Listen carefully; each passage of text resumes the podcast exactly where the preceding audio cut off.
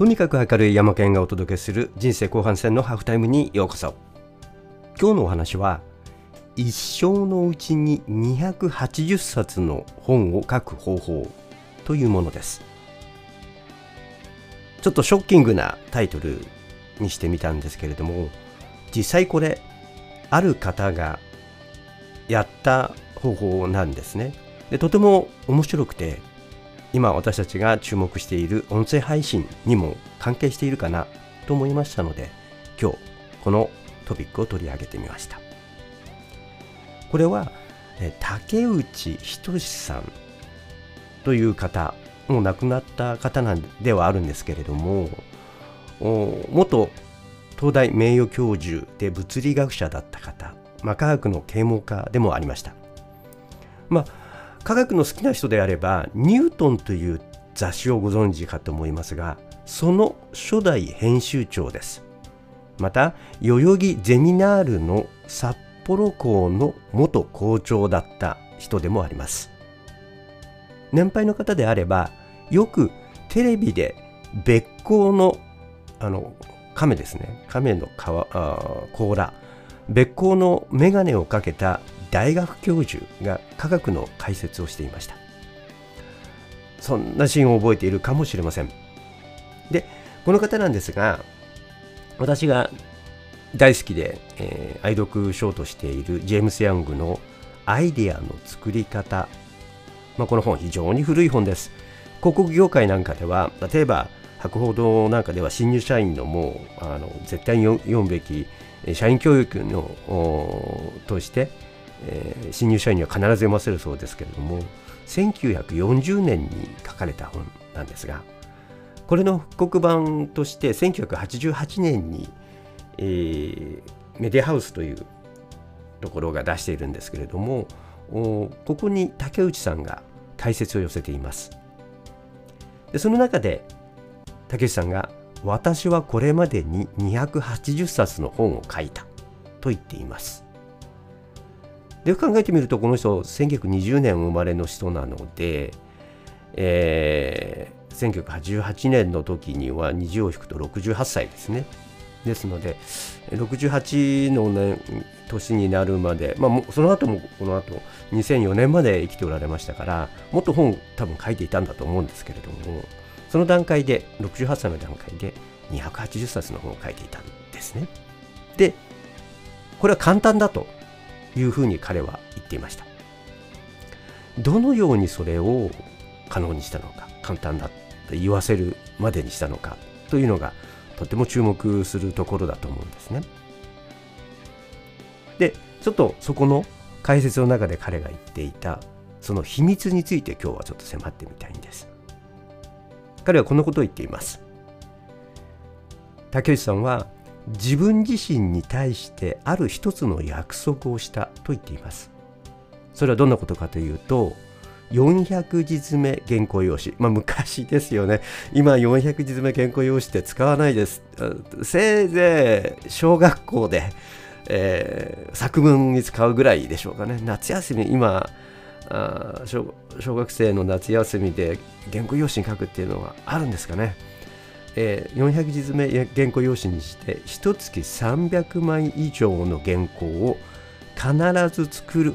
ようにしようという約束を自分にしたそうです。これは自分が怠慢になることを戒めるということだけではなくて自分に対して私はこの約束をした、まあ、自分が怠慢にならないようにということですね。でそしてそれ以来20年間、まあ、1988年ですか1968年にその自分に約束をしたんでしょうねこの約束を裏切ったことがないと言い切っています、まあ、これって継続とか習慣化とか今話題になりますけれども、まあ、自分にとってもとってもなんかこう戒めというかね、えー、参考になるような一言でもあります。ちょっとこの辺のところまた 自分でも考えなくちゃなというふうに思いました。で考えてみるとこの1ヶ月に原稿用紙を300枚、まあ、ノルマとしたわけですけれども1日にするとまあ30で割れば単純に10枚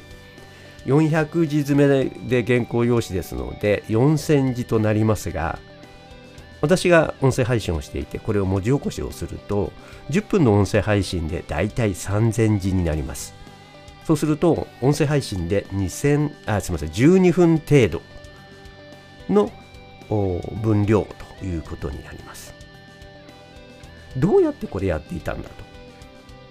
で音声配信と関係しているって最初に 言っちゃったので種明かしをしていくととっても面白いんですけれどもその竹内さんの私なりの方法っていうのはテープレコーダーを使って原稿を書いていると言っています。ちょっと面白いですよね。音声配信にちょっと近づいてきました。で当時文字起こしなんていうあの AI はありませんので秘書に文字起こしをさせます。何人か多分この方あの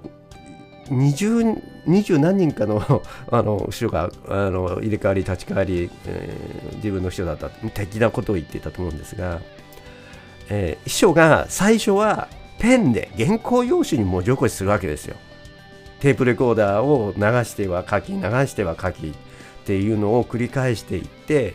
まあ1日10枚程度まあ1ヶ月300枚の文字起こしをしていたということなんですね。で、後からワープロが出てきたのでは、とても便利になったと言っています。面白いですね。こうなると、二十数年間で280冊の本が出来上がる。まあ、つまり、1年10冊ですよね。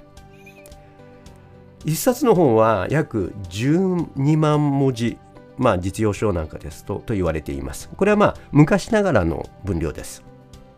今はちょっとこれより違ってきていると思います。とそうすると原稿用紙300枚ということになります。でこれどのようにしたか、まあ、原稿をね、えー、1ヶ月に300枚って言ってるわけですからん？と思いますよね。ある問題について彼曰く本を書くにはその問題に関係した話題を100集めればよい。1冊あたりの原稿用紙300枚を100で割ると一つの話題は3枚だと原稿用紙これって原稿用紙3枚ですからあ3四1200枚。まあ1200文字。でこれはだいたい3分から4分ぐらいの音声に当たります。で、えー、これ竹内曰くある問題に関係した一つの話題を3枚にまとめた。これを断片と呼んでいたということですね。で一つの時にまあ1020ぐらいの問題なんかそういう課題疑問点というものを念頭に置いてそれについていつもなんかこう浮かんだアイデアというものを文章にしていったということなんですね。何かあこれってこういう解決方法あるよねとか、まあそういうことなんでしょうね。これはこういうところが問題だとか問題点を指摘したりとか、あるいはこんなことをしたらこんな失敗があったみたいなことかもしれないですね。あるいはこんなケーススタディがあるみたいなことかもしれません。でも、そうは言っても、1日10枚書けと言っても現代人は忙しいと。ですので、どういうふうに時間をひねり出したかというと、この3枚の原稿用紙音声配信で3分から4分ですがこれをだいたい15分あればそれぐらいの分量は書けるあるいは話にまとめられると。でこれを100個作れば原稿用紙300枚分。つまり3枚っていうのはだいたい3分。1日10分12分の音声配信をしている人であれば1ヶ月の配信というのが1冊の本に該当する。まあ同じ少なくとも同じ文字数だということですね。もちろん音声配信をしている時にまあ雑談であったり日常の話題であったり何か新しい何かが起こってとか全然こう関係ないようなことを日々なんかトピックを拾ってきてまあ単なるしゃべくりおしゃべりとして話していてとてもそんなものは本になるようなものではない。というかもしれません。でも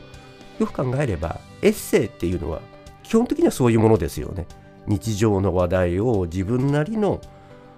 切り口で書いたもの執筆したもの。を一つにトピックやストーリーにまとめれば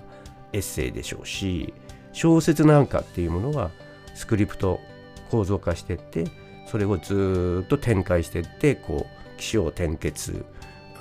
ヒーローズジャーニーみたいな敵が出てきて味方が出てきて最終決戦があって村へ帰るみたいなお話にするのかもしれませんでも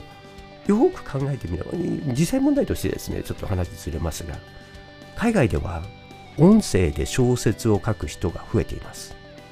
手でタイプするよりもタイプ例えばタイピングが苦手であれば頭の中にこう湧き出てくるそのストーリーを言葉で喋ることを、まあ、多少訓練が必要になるんですけれども喋ることができるようになればそれを今